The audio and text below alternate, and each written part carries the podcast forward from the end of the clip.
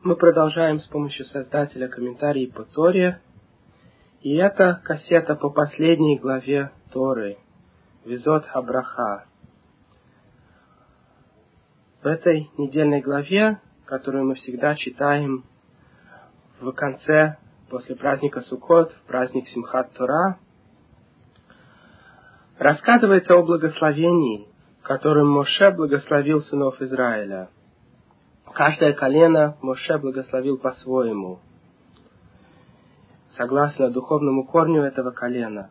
Потому что все вы наверняка уже слышали, что евреи – одна единая нация, которая, тем не менее, делится на разные группы.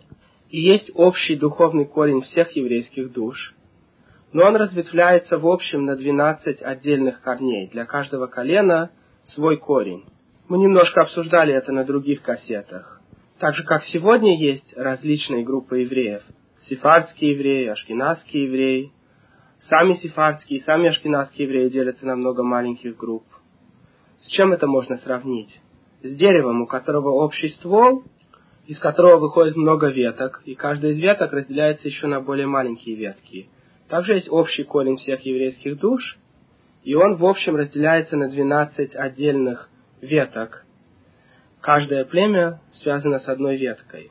Причем два племени имеют два основных корня, супротив двух главных детей, главных жен Якова. У Якова его две главные жены были Лея и Рахель, как мы обсуждали. И у Рахель ее первый сын был Йосеф, а у Леи ее главный сын был Иуда. И Йосеф и Иуда составляют два основных духовных корня в нашем народе.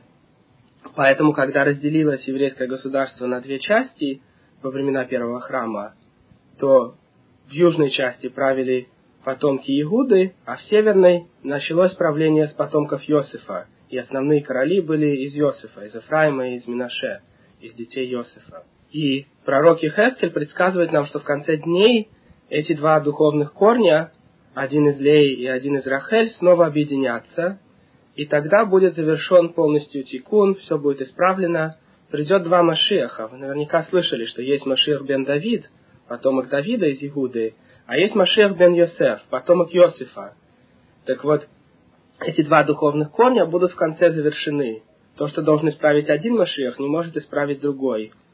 И в конце дней не будет ненависти среди евреев. Все евреи соединятся вместе в одно единое, так же, как на горе Синай сказано в единственном числе «Ваихан Израиль», и остановился Израиль около горы. Также и в конце дней все еврейские племена, все евреи будут соединены в одно единое, не будет больше лашонара, не будет больше ненависти беспричинной, все евреи будут любить друг друга и соединяться в одно, чтобы соблюдать заповеди Всевышнего. И даже не евреи тогда присоединятся к нам, и все признают, что Всевышний один Бог. И это рассказывается в пророках снова и снова, что в конце дней даже не евреи будут говорить, пойдем в Цион, пойдем в Иерусалим, там, где находится Бог Иакова, узнаем о его законах. Так сказано в начале пророка Ишияху. В другом месте говорится в пророке Цифания, что тогда Всевышний перевернет все народы, чтобы они все ему поклонялись. И то же самое снова и снова повторяется в пророках. В Захарии говорится, что тогда не евреи со всех концов земли схватятся за концы одежды еврея, говоря, мы пойдем с тобой, потому что мы слышали, что Всевышний с тобой. И таких утверждений в пророках очень много. Но самое главное это объединение нашего народа. Потому что какие бы евреи не были, из какого бы корня они ни происходили, ненависти больше не будет, говорит пророк Ихескель. Больше не будет человек говорить, я сефарди, у меня лучше традиции, я более хорошо знаю, я ашкенази, у меня традиции лучше, чем у вас. Такого больше не будет происходить. Каждая группа примет с радостью все остальные группы, понимая, что слава Всевышнего именно в том, что у нас много духовных корней, но мы все выходим из одного общего корня, корня всех еврейских душ, называемый Кнесет Исраэль в Кабале, община Израиля есть такой духовный элемент в Кабале, который сравнивается с женой Всевышнего. Когда Всевышний даровал Тору, как мы рассказывали, он как будто обручился с нашей нацией. И у очень и очень высокой души на уровне ехида, единства. Это очень высокий уровень души, выше, чем Нишамо, выше, чем даже следующий уровень, называемый Хая. Этот уровень включает в себя два корня.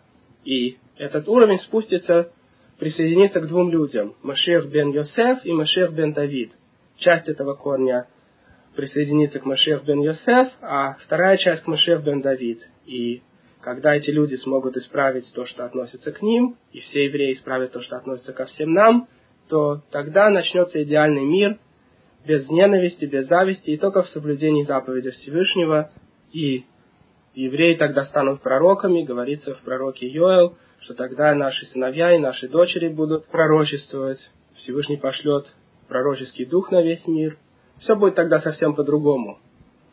И примерно 3300 лет назад, когда Моше благословлял наши колена, он благословлял каждое колено согласно его духовному корню, согласно тому исправлению, которое относится именно к этому колену. Многие из вас наверняка слышали, что большинство евреев сегодня происходят из трех племен.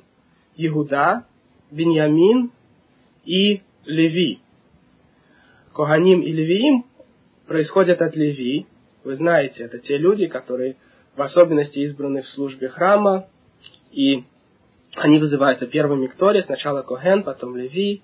И вообще, когда в группе евреев есть среди них Коген или Леви, то ему дается первенство. Например, когда все вместе ели, и кто-то должен говорить «зимун», вы знаете, что если хотя бы трое мужчин ели вместе, то один говорит «зимун», если они ели хлеб, а потом уже все они говорят «беркат Амазон». Так вот, если среди них есть Леви или Коген, то дается «зимун ему», пусть он будет мизамен. И в других законах тоже первенство принадлежит этому племени. А все остальные евреи, которые не Коганим и не Левиим, в основном происходят либо от Иуды, либо от Беньямина. Как такое произошло? Вы знаете, что после Торы были написаны пророческие книги, описывающие события тех дней. И пророчество было в нашей среде тысячу лет. Поэтому период следующих тысячи лет описан в книгах пророков. Сначала описывается в книге Иошуа всего несколько лет после смерти Моше, как евреи зашли в землю Израиля, разделили ее, и каждое племя получило свои границы, тоже в соответствии со своим духовным корнем. Все это описывается в книге Иошуа, но эта книга покрывает сравнительно небольшой период времени. Потом книга Шофтим покрывает порядка 400 лет нашей истории, когда у нас не было еще короля и не был еще построен храм, и евреи время от времени были праведными и соблюдали все заповеди, но бывало, что поклонялись идолам. И мы уже рассказывали на других кассетах, что тогда дурное наклонение для поклонения идолам было очень велико, и очень трудно было устоять. Мы рассказывали некоторые причины, почему так происходило. И тогда Всевышний наказывал их с помощью наций вокруг них. И когда евреи раскаивались, Всевышний взращивал одного из шофтим, одного из судей, праведного еврея, который становился главным судьей Израиля – и в том числе спасал их от врагов. Иногда с небольшими армиями удавалось отразить нападения больших и могущественных стран вокруг. Между прочим, это должно нам оставаться примером на все поколения истории, что когда евреи слушаются Всевышнего, даже небольшое количество евреев могут победить много и много неевреев. Как описано в самой Торе, мы читали две главы назад. В то время как, когда мы не слушаемся, тогда наоборот, Эйха Ердов Эхад Элев. Как может получиться, что один нееврей может заставить бежать тысячу евреев? Как может быть, что один арабский террорист может уничтожить тысячу евреев, если только не потому, что мы не слушаемся Всевышнего? Так говорится в самой Торе в предыдущей главе, что мы должны посмотреть на то, что происходит, и понять, что это потому, что мы не слушаемся Всевышнего, так происходит. Эйха Ердов Эхад Элев. Как может один бежать за тысячу? если только не потому, что мы не слушаемся Всевышнего, и Всевышний нам не помогает. Так или иначе, период Шофтим рассказывается в книге Шофтим, а потом в книге Шмуэля рассказывается период первых королей Израиля, то есть Шауля, его сына и потом Давида, родоначальника династии, из которой в результате выйдет король Машиах, как мы знаем. И, наконец, в книге Млахим дальше описывается все, что происходило после этого. И Первые несколько глав описывают правление Шлома, сына Давида, который отстроил храм, и в его время был полный мир, евреи довольствовались всем, и были почетны даже среди неевреев, и Шлома хотел исправить все нации мира в то время, но это ему не удалось. Поэтому он, кстати, женился на различных дочках королей, как рассказывают наши мудрецы. Не потому, что ему нужно было много жен, но потому, что с помощью женитьб на дочках великих королей тех времен он надеялся исправить все нации, и через них заключить союз со всеми королями земли и всех их исправить. И тогда, возможно, в его уже время начался бы период после прихода Машиаха, то есть когда все люди соблюдали бы заповеди Всевышнего. Но у него это не получилось, а наоборот, когда он стал старый, слабый и немощный, то эти дочки королей стали поклоняться идолам, и получилось, что в доме королей Игуды на много лет после этого все еще продолжалось идолопоклонство, которое тогда зародилось и было принесено туда женами короля Шлома. Все это описывается в начале книги Млахим. А дальше описывается, что после того, как Шлома умер, Всевышний отнял у него 10 из 12 колен. И большинство из племен Израиля выбрали уйти от Шломо и избрали себе нового короля Яровама, который был тогда человеком праведным, и Всевышний через своего пророка выбрал этого Яровама, чтобы он правил Северным королевством. И если бы Яровам остался таким же праведным, как он был, то тогда, как наши мудрецы объясняют, произошло бы именно это правление двух Машихов. Яровам был из Ефраима, из Йосифа, и мог бы стать Машех бен Йосиф, он или его дети, а король Иуда был бы тогда Машех бен Давид, и в результате племена бы объединились снова, и наступил бы прекрасный период времени, как после прихода Машиаха. Но, к сожалению, Яровам поддался греху, нам трудно судить, насколько сильно было дурное наклонение, но внутри него стала некоторая зависть, потому что только короли из потомков Игуды имели право сидеть в храме. И храм остался, кстати, на территории Игуды, в Южном Королевстве. Весь Иерусалим принадлежал Игуде вместе с Беньямином. И Яровам раздумывал, что если люди из Северного Королевства будут ходить в храм, как это предписывается Торой, то тогда они увидят, что король Игуды сидит в храме, а он, Яровам, должен стоять, как все остальные. И тогда они, возможно, свергнут его власть и решат, что главный король только из Игуды, ведь ему разрешено сидеть в храме. И тогда Яровам пошел на этот страшный шаг и сделал новые места поклонения в Северном Королевстве вместо храма. И на севере Северного Королевства, на территории племени Дан, а также на юге Северного Королевства, в городе Бетель, он построил золотых тельцов и сказал людям поклоняться этим тельцам. И этим было предрешено будущее Северного Королевства. В результате постепенно Северное Королевство все больше и больше портилось, пока, наконец, совсем не атрофировалось и не было изгнано в изгнании. До сих пор мы не знаем, где находятся эти десять племен. Казалось бы тогда, сегодняшние евреи должны все происходить только из трех племен. Племен Южного Королевства, то есть Игуда и Бениамин, а также Леви, которые находились в храме. Левиим в основном находились на территории Иерусалима. Но на практике, говорят наши мудрецы, и так описывается в книгах Танаха, было немало евреев из северных племен, которые перешли на территорию южных племен в свое время. Во-первых, когда Иравам построил золотых тельцов, разумеется, не все евреи согласились с такой страшной идеей. И было немало евреев из северных королевств, которые перешли на южную территорию, и хотя они таким образом потеряли свою родословную землю, они готовы были стать нищими, чтобы жить в более праведном королевстве Игуды. И в более поздние времена постепенно евреи переходили из Северного Королевства в Южное в разное время. А также говорится, что пророк Ирмиягу, когда уже северные племена были изгнаны, привел небольшую часть из них назад. И таким образом среди нас сегодня есть люди из всех племен. Среди нас есть те, кто из Сахара, и те, кто из Дана, и те, кто из Звулуна, из любого племени сегодня существуют евреи. Но в основном подавляющее большинство из нас, как я сказал, происходит из Егуда и Бениамина, потому что эти два племени в основном находились в южной территории. И, конечно, из Левиим, как мы уже сказали, потому что Левиим находились вокруг храма и тоже жили в основном в южной территории. В особенности после того, как Яровам установил поклонение идолам, и Левиим ему в Северном Королевстве были не нужны, и также Коганим, то Левим и Куганим постепенно переехали все в Южное Королевство. А Иравам постепенно взял часть народа из Северного Королевства и сделал из них священников. Коганим и Левиим. Яровам сделал немало грехов, но если бы мы находились в то время, как говорит Талмуд, то мы бы сами побежали за Яровамом, потому что дурное наклонение поклоняться идолам тогда было очень велико. И мы уже немножко обсуждали это на других кассетах. Так вот, так или иначе, сегодня мы тоже содержим в нашей нации различные духовные корни из всех 12 племен. И также есть разделение евреев, которое тоже не случайно. Те евреи, которые оказались в мусульманских странах, те евреи, которые оказались в христианских странах. И все это, как описывается в Зогаре, не случайно и связано с различными духовными корнями. Поэтому основное разделение на сефардим и ашкеназим настолько важно. И человек не может решить, я стану ашкенази, хотя родился в сефардской семье. Или наоборот, я стану сефарди, если я родился в ашкенадской семье. Всевышний знает духовный корень каждой души и посылает ее в такую семью, которая подходит этому духовному корню. Поэтому вас не должны удивлять некоторые различия в общинах Сефардим и Ашкеназим. Эти различия обусловлены именно тем, что мы говорили.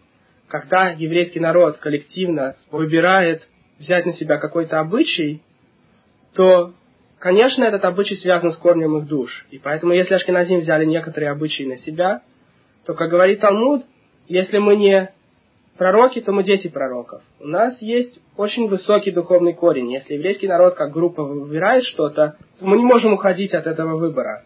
Поэтому, скажем, когда ашкенадские евреи выбрали не есть рис в Песах, хотя мы знаем, что это разрешено Талмудом, и тем не менее мы не едим рис в Песах, и также другие виды китниот, кукурузу, гречу и тому подобное, то это было выбрано не случайно. И все ашкенадские евреи должны этого придерживаться. А сифарские евреи, например, никогда не выбрали себе такой обычай.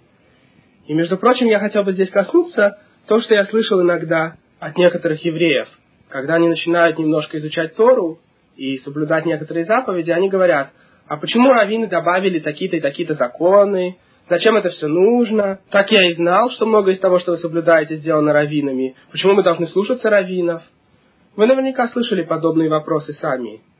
И, во-первых, я хотел бы заметить, что если какой-то еврей сегодня решил бы, я буду соблюдать только законы Торы, то, что предписывает нам Тора, данная на горе Синай, то тогда, во-первых, 80 или 90 процентов всех заповедей ему все равно придется соблюдать.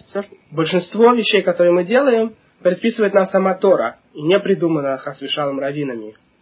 Но есть небольшие дополнения, которые сделали раввины. И эти дополнения разрешены самой Торой, как нам говорит сама Тора, что раввины могут добавлять заповеди, но только при условии, что они сообщают евреям, что эти заповеди – заповеди раввинов. Поэтому раввины Талмуда не могли добавить заповеди и сказать, это закон Торы. Они только могли добавить заповеди и сказать, что это забор, который нам разрешила Тора сделать вокруг заповедей самой Торы. И, между прочим, в Пирке Авод, в поучении отцов, которые мы читаем после праздника Песах, самая первая Мишна, в самом-самом начале, первое же, что говорит нам поучение отцов, это, что раввины сказали, всегда делайте заборы вокруг Торы. Это очень-очень важный принцип. Я вам приведу простой пример. Из Торы посуда, которую использовали, скажем, для варенья мяса, принимает некоторый вкус мяса, и его нельзя использовать для молока в течение 24 часов. Если вы варили в кастрюле мясо, и потом сварили в ней молоко в течение 24 часов, пока не прошли полные сутки, то вы сломали закон Торы. А раввины сделали, чтобы никогда человек не мог использовать одну и ту же посуду для мяса и для молока. Как вы думаете, это разумная заповедь раввинов? Они нам сообщили в Талмуде, что именно истории, а что именно заповедь раввинов, и сказали нам, что это только забор раввинов – использовать разные посуды для молока и для мяса. И чем больше мы думаем над этим забором раввинов, тем больше мы видим, насколько это разумный забор. Ведь человек не может помнить, какую кастрюлю он использовал в течение 24 часов, а какую нет. Даже если он это помнит, то, допустим, он сварил мясо в какой-то кастрюле, но он ушел в синагогу, а пока его жена сварила там молоко и сломала закон Торы. Но так как раввины запретили нам использовать одну и ту же посуду для мяса и для молока, то такой опасности теперь нет. У каждого человека отдельная посуда для мяса и для молока, и все члены его семьи об этом знают. Поэтому никто не схватит случайно кастрюлю для молока и не будет в ней варить мясо. Получается, что этот забор очень и очень разумный. И Тора сама разрешает раввинам добавлять такого плана заборы. Таких заборов немало. И человек, который рассуждает, я буду соблюдать только заповеди Торы, а заповеди равидов не буду, мало того, что он своими рассуждениями сам ломает, ломает закон Торы, так как заповеди раввинов тоже разрешены самой Торой, как мы сказали. Но кроме этого ему все равно придется делать те же самые заборы, что раввины уже сделали. Потому что если он эти заборы сам не сделает, то он обязательно будет ломать законы Торы. Я вам приведу другой пример. Раввины запретили во времена Талмуда читать в субботу при свете свечки. Потому что когда свечка плохо горит, Иногда человек начинает ее наклонять, чтобы она горела лучше. Заметьте, в старые времена не было электрического света, и люди использовали одни и те же свечки и в субботу, и в будний день. Поэтому для человека было привычно протянуть руку и наклонить немножко свечку, чтобы она лучше горела, или немножко поправить фитиль. Так вот теперь представьте себе человек, который занят чтением Торы, чтением какой-то книги, и задумавшись, автоматически протягивает руку и поворачивает свечку. Он этим уже сломал закон субботы, потому что он добавил к горению. Нельзя не только зажигать новый огонь, но даже увеличить огонь или сделать, чтобы он лучше горел, тоже запрещено историей в субботу. Поэтому раввину полностью запретили читать при свете свечки в субботу, кроме определенных условий, которые они поставили. Например, если два человека читают вместе одну и ту же книгу, тогда один напомнит другому. Теперь, сегодня, когда у нас электрический свет, этот запрет, конечно, не относится, потому что человеку непривычно поворачивать электрическую лампу ради того, чтобы она лучше светила. Хотя мы стараемся заклеить включатели света до субботы, чтобы случайно не включить свет. И часто происходит, что если не заклеишь свет в туалете, то потом автоматически человек, заходя, может повернуть включатель или, наоборот, выходя, выключить свет. Поэтому мы стараемся заклеивать изоляционной лентой, скотч-тейп до субботы все выключатели. Но во всяком случае читать сегодня при электрическом свете можно в субботу. А во времена Талмуда, когда читали при свете свечек, запретили читать при свете свечек в течение субботы, кроме определенных условий, как мы сказали. Так вот, говорится в Талмуде, что был один мудрец, который считал, что он будет очень осторожен и никогда не повернет свечку. И он очень любил Тору и хотел изучать Тору в субботу тоже в течение ночи, когда нету дневного света. И он стал читать, несмотря на то, что раввины запретили читать при свечке. И таки он протянул руку и повернул свечку и сломал субботу. И когда суббота закончилась, он написал в своем дневнике, «Я, такой-то, такой-то раввин, когда будет отстроен снова храм, я должен буду принести жертву. Мы знаем, что за случайный грех ломания субботы человек приносил жертву хатат. Потому что я сломал случайно субботу и не послушался раввинов, которые сделали забор вокруг Торы и установили, чтобы не читать при свете свечки в субботу. Таких примеров можно приводить множество. Все люди, которые немножко знакомы с законами раввинов, знают, что эти законы очень логичны. И над каждым законом множество и множество умов, гораздо больших нашего, думали. И, как рассказывает Талмуд во многих местах, например, в трактате Шаббат, они не просто придумывали новые законы, лишь бы побольше сделать заборов. Были голосования, раввины раздумывали, стоит ли делать такой забор, потому что всегда есть опасность, если сделать слишком много заборов, то людям будет трудно жить. Но если сделать слишком мало заборов, то тогда будут ломать законы Торы. И над каждым забором думали десятки раввинов, мудрецы, поколения, гораздо больше, чем любые мудрецы, живущие сегодня. Сегодня таких умов нет, как были во времена Талмуда. И более того, с тех пор, как был запечатан Талмуд, никакой еврей, даже самый умный, даже с множеством других евреев, не может добавлять никакие законы больше. С тех пор, как был запечатан Талмуд, больше полутора тысяч лет назад, уже не было добавлено ни одного закона. Все законы остались такими, как были запечатаны во времена Талмуда. Но во времена Талмуда у них все еще была сила добавлять заборы вокруг Торы. И они всегда очень тщательно обсуждали, стоит ли добавлять какой-то забор, как мы сказали. И теперь, когда какой-нибудь простой еврей, который совсем ничего не знает, и в первый раз столкнулся с заборами раввинов, уже начинает это критиковать, не подумав над каждым забором. Какое он имеет право критиковать то, над чем думали десятки величайших мудрецов Израиля? И каждый забор, который они добавляли, был продуман снова и снова. И когда они проголосовали и решили, что все-таки стоит добавить такой забор, только тогда этот забор вошел в силу. И сколько раз мы находили до сегодняшнего поколения, насколько полезен был забор, который установили наши мудрецы. Как часто случалось, что во времена Талмуда была одна опасность, но в сегодняшнем поколении опасность ломания закона Торы в другом. И тем не менее закон раввинов остался настолько же важным и остался прекрасным забором вокруг закона Торы. Например, расскажу вам историю, которую приводит книга Аруха Шулхан. Равины запретили пить молоко, которое доил не еврей, если при этом не присутствует еврей и не смотрит, какое животное этот человек доит. Так как теоретически не еврей может доить свинью или лошадь, а молоко некошерного животного запрещено в пищу, так же как само это животное запрещено в пищу, то раввины запретили любое молоко нееврея, пока еврей не будет присутствовать при доении. И рассказывает Аруха Шулхан, что один еврей думал, что сегодня этот закон не должен относиться, потому что в основном неевреи используют коров. И он все время ездил в какой-то город, и там всегда покупал жирное вкусное молоко у нееврея. И однажды этот нееврей ему сказал, ты видишь, какое у меня хорошее, чистое вкусное молоко? И сколько жира в моем молоке? Тебе, наверное, очень нравится мое молоко, я вижу, ты всегда у меня покупаешь. Так я тебе расскажу, как я добиваюсь такого вкусного молока. Я беру мозги животного и варю их в молоке. И тогда молоко становится вкусным и жирным. Этот человек прямо упал от печали. Получилось, что все это время он ломал несколько законов Торы. Во-первых, он ел мясо с молоком, потому что пить молоко, в котором варили мясо, запрещено из Торы очень строго. Во-вторых, он ел навейлу, то есть часть животного, которое не было убито кошерным способом. Ведь не еврей просто брал мозги животного, которое он сам убивал, и получалось, что его молоко впитало вкус некошерных мозгов животного. И, конечно, не исключено, что вдобавок это животное было трейфа, так как нееврей не проверяет кошерность внутренности животного при убивании. Получается, что бедный наш еврей, когда слушался законов мудрецов, сломал несколько законов Торы этим. Потому что когда наши мудрецы делали забор, они включали очень много причин в каждый забор, и не все причины нам известны. Бывает, что некоторые причины открыты в Талмуде, а некоторые в книгах Кабалы и в Зугаре. Бывает, что какие-то причины известны по традиции мудрецами Кабалы в более поздних поколениях. Но любая заповедь раввинов, любой забор, который установили раввины, включает в себя много и много причин.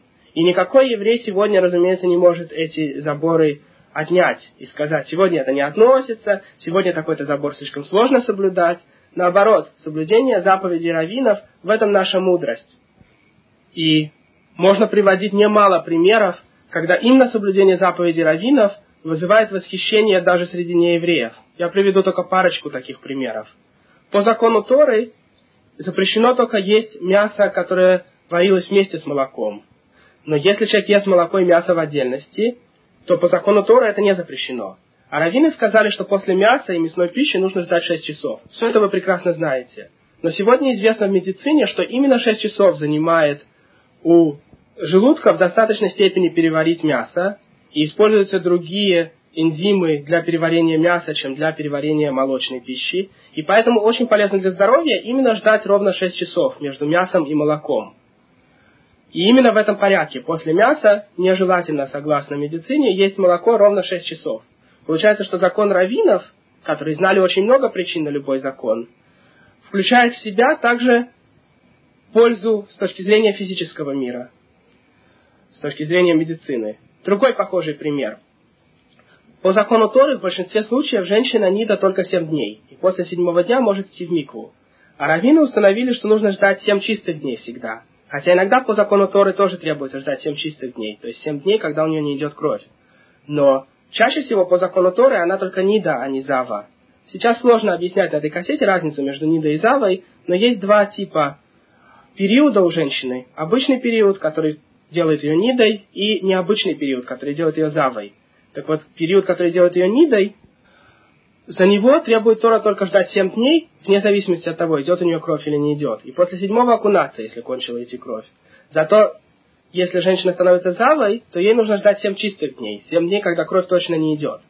А раввины установили, что мы всегда ждем 7 чистых дней. То есть, зава женщина или нида, так как сегодня многие женщины не разбираются, когда они зава, а когда нида. Всегда, когда у нее идет кровь, мы ее считаем как зава, и поэтому она всегда ждет 7 чистых дней, то есть 7 дней, когда не идет кровь. Поэтому вы знаете, что женщина проверяется, проверяет себя до захода солнца в определенный день, и потом каждый день себя хотя бы один раз, и желательно два раза проверяет утром и вечером, пока не пройдет 7 полных дней, и когда она видит, что за 7 дней не выходила кровь, тогда она идет в микву. Получается, что в среднем любая женщина запрещена мужу 12 или 13 дней, потому что сначала она 5 или 6 дней ждет, пока пройдет вся кровь, и потом ждет 7 чистых дней. 7 дней, когда крови точно не идет. Всего получается 12 или 13 дней для средней женщины. И именно столько дней, согласно науке сегодня, согласно медицине, занимает у женщины, пока не придет время, называемое ovulation, когда она, скорее всего, станет беременная. Получается, что именно в день, когда она идет в микву, после этого в этот и следующий день, наиболее вероятно, что она забеременеет. И вдобавок, сегодняшние доктора считают, что именно при ожидании стольких дней, сколько мы ждем, получается, что женщина избегает целый ряд женских болезней, и дети, которые от нее рождаются, тоже не подвержены множеству детских заболеваний. Получается, что хотя ждать всегда 7 чистых дней, это только закон раввинов, и тем не менее этот закон включает в себя пользу даже в физическом мире, даже с точки зрения медицины. И можно таких примеров приводить множество. Во всяком случае, каждый закон раввина включал очень и очень много причин, причины по кабале, духовные причины, физические причины, всевозможные причины. И никакой человек не должен, хасви шалом, отбрасывать ни один закон раввинов. Каждый из законов раввинов несет необычайную пользу в физическом мире и в духовных мирах. Я уже не говорю о том, что согласно Кабале, каждый раз, когда раввины запрещали что-то, эта вещь становилась полностью запрещенной с точки зрения духовного тоже. И человек, который ест, например, пищу, запрещенную раввинами, таким образом ломает в духовных мирах. И, между прочим, хочу еще заметить, что всегда, когда раввины делали законы раввинов, как заборы, они оставляли возможность, что если встанет Сангедрин, суд, который будет более мудрый и более многочисленный, чем они, то тогда этот суд имеет право отнять законы раввинов, сделанные предыдущим судом. Конечно, суд, который будет такой же мудрый, как во времена Талмуда, может теперь стать только когда придет Машиах. Поэтому сегодня никто не имеет права отнять ни один закон раввинов. Но в старые времена бывало, что определенные законы отнимались. И еще, если большинство евреев не приняли какой-то закон с самого начала, то этот закон тоже суд мог отнять.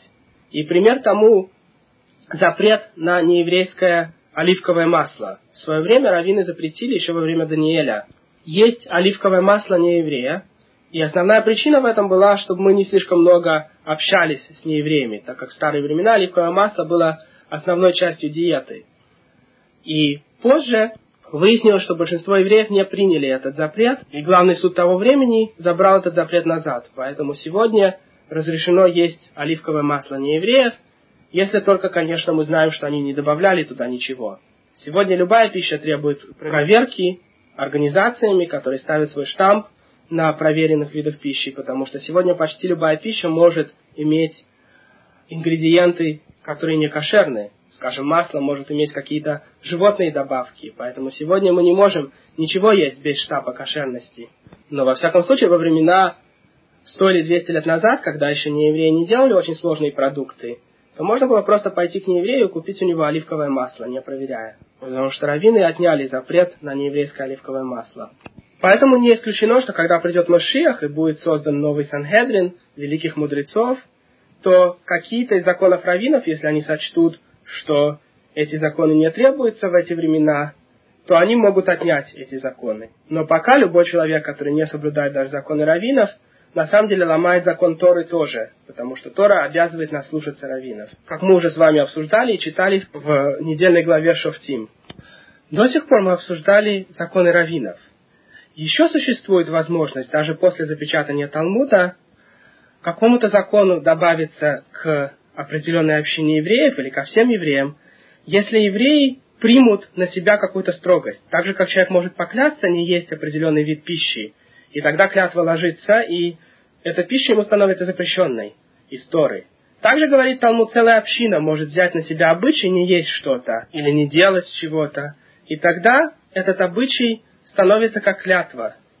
И поэтому, например, запрещено ашкенадским евреям, как мы говорили, есть рис и подобные виды пищи в Песах. Хотя эти виды пищи не запрещены Талмудом, и мы уже сказали, что после Талмуда ни один раввин не может добавить другие запреты. И тем не менее, так как все евреи в ашкенадских странах, в европейских странах приняли на себя этот обычай, то для нас это полностью запрещено.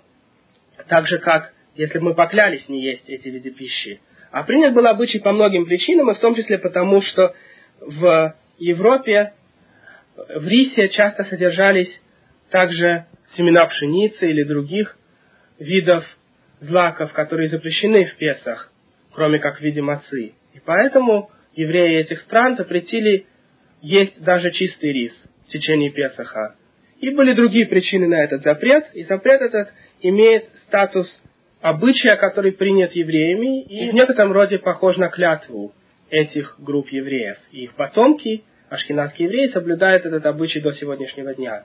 И таких примеров можно привести еще несколько. Тех законов, которые были приняты даже после запечатания Талмуда, частью или всеми евреями. Так или иначе, возвращаясь назад, мы сказали, что у каждого племени был свой духовный корень, и до сегодняшнего дня есть разные группы евреев с различными обычаями и различными порядками молитв, нусах, молитвы, и с различными акцентами, в том числе мы по-разному говорим на святом языке, как известно, и каждая группа придерживается своих обычаев. И я хотел бы сначала обсудить в общем благословение 12 племен, а потом мы перейдем к деталям.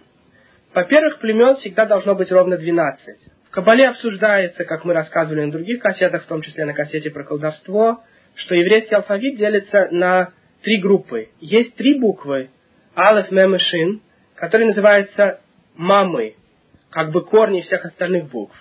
Есть семь букв, которые двойные, как, например, Бет, Вет. И, наконец, 12 букв, которые простые. Получается всего 3 плюс 7 плюс 12, 22 буквы нашего алфавита. Так вот, 3 и 7 соответствуют трем верхним сферам и семи нижним сферам. И мы уже обсуждали концепцию сферот на других кассетах, и не можем сейчас на этом останавливаться.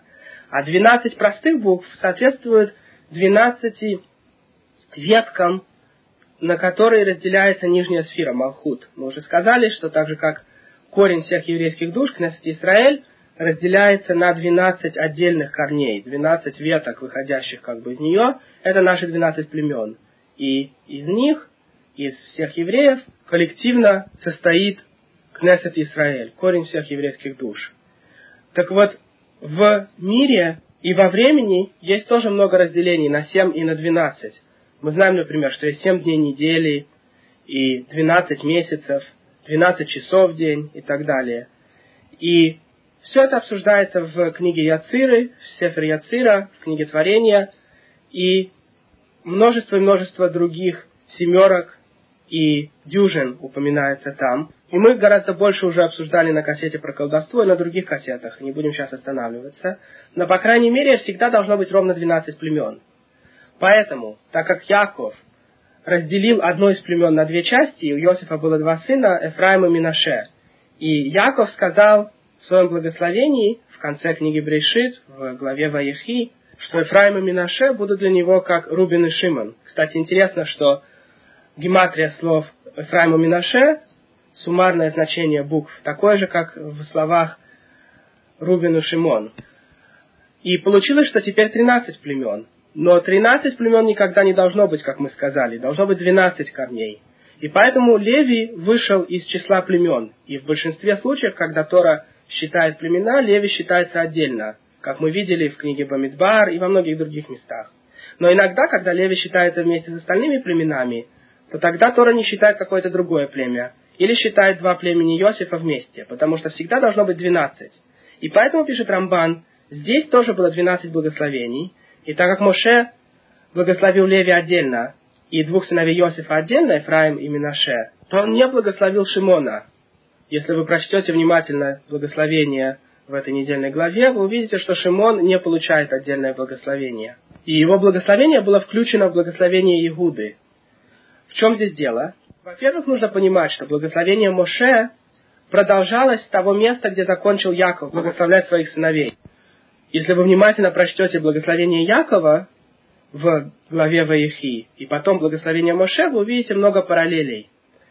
И в том числе Яков, когда благословлял Леви и Шимона, сказал, что так как у этих людей корень из левой стороны, из суда, и так как суд связан с наказанием, то существует опасность, что из этого корня выйдет гнев.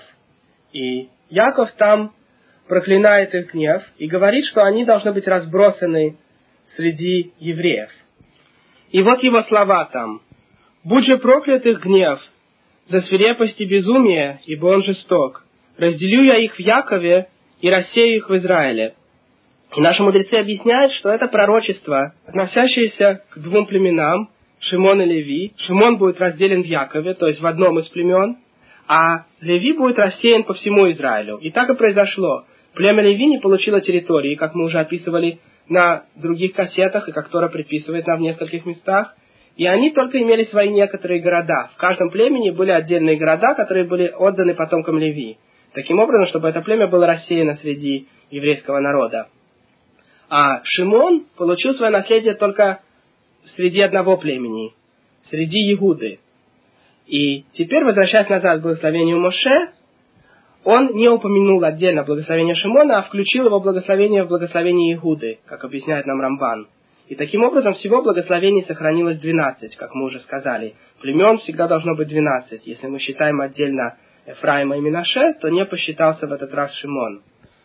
В общем, мы увидим, что в благословениях племен порядок будет, как пишет Рамбан, по порядку тех территорий, которые они получили в земле Израиля.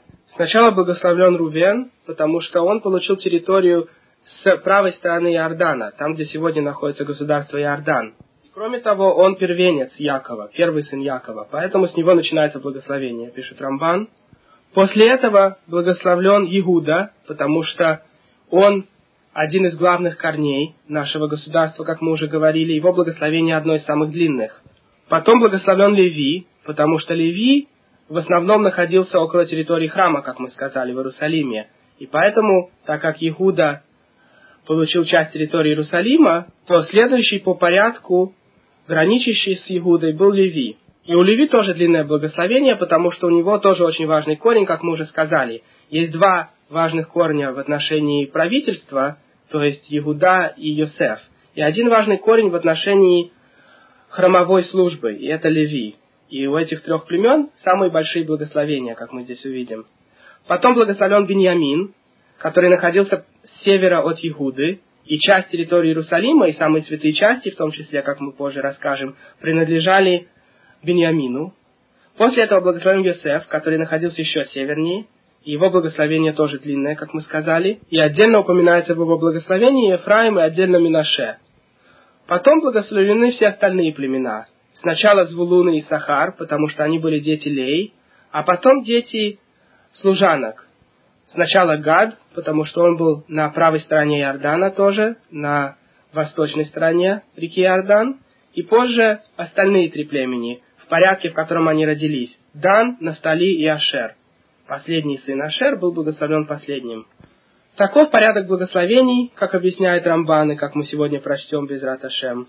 И каждое из этих благословений бесконечно глубоко и содержит множество и множество секретов Кабалы, и мы не сможем, к сожалению, в это вдаваться. И как мы уже сказали на предыдущей кассете, Вильнинский Гаон написал больше ста страниц текста, только немножко объясняя подсказками секреты Кабалы этих благословений.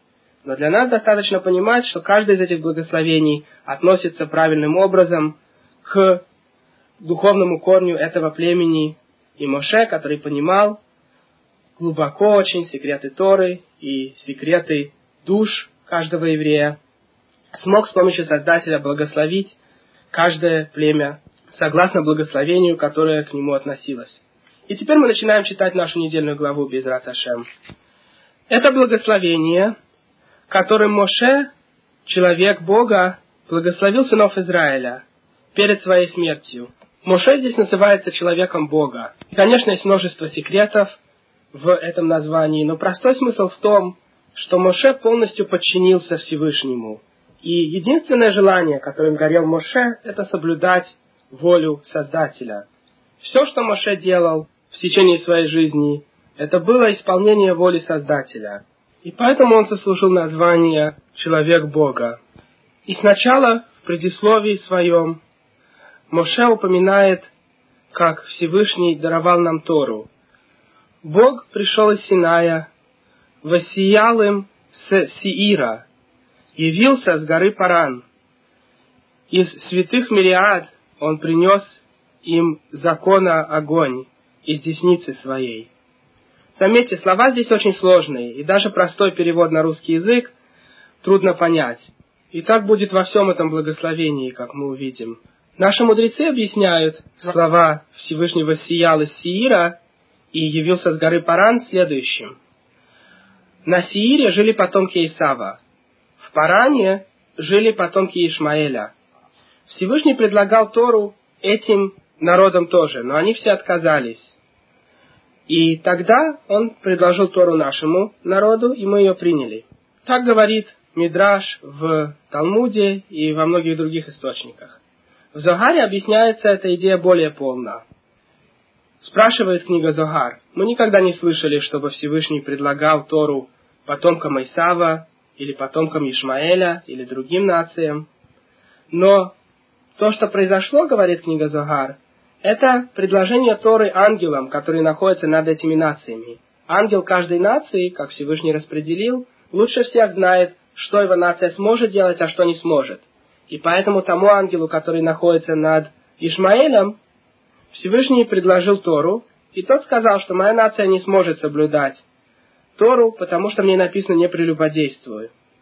Мы уже когда-то рассказывали, что корень Ишмаэля с правой стороны из нечистоты – у Авраама был корень с правой стороны из чистоты, конечно, и поэтому он был полон хесед все время, постоянно помогал людям. А его первый сын, когда выбиралось его семя, сначала вышло плохое, как обычно клипа выходит до фрукта, так же как у апельсина, например. Сначала мы видим шелуху, а потом уже фрукт. Сначала вышел сын, который происходил тоже с правой стороны, но из нечистоты.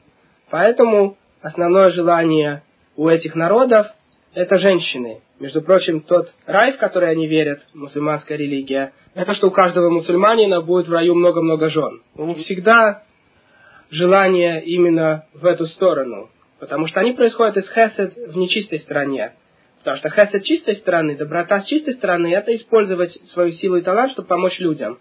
А доброта с нечистой стороны – это любовь, например, к чужим женам и к такого типа наслаждениям. И поэтому ангел, который находился над Ишмаэлем, прекрасно это знал и отказался принять Тору. Когда Всевышний предложил Тору